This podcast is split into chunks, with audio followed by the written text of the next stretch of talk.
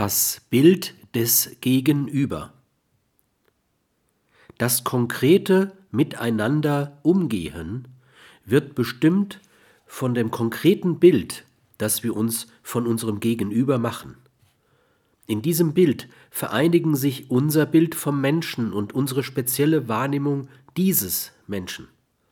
Beide Bilder, unser Menschenbild wie auch das Bild vom konkreten Menschen, sind uns ganz oder doch weitgehend unbewusst.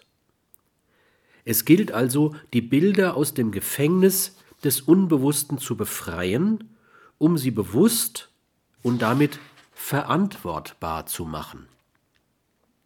Diese Befreiungsaktion ist nicht ganz ungefährlich. Es könnte sein, dass unser tatsächliches Menschenbild in keiner Weise mit dem übereinstimmt, das wir in unserem Idealbild von uns selbst konstruierten.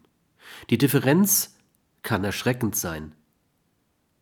Ich lernte in meiner analytischen Praxis Menschen kennen, die abstrakt, bewusst, vermutlich ist alles Bewusste abstrakt, von der Realität abgelöst, ein außerordentlich hehres Bild vom Menschen kultivierten. Sie erhoben das stets glorifizierende, stets abstrakte, realitätsferne oder gar realitätsabgelöste Selbstbild zum Menschenbild.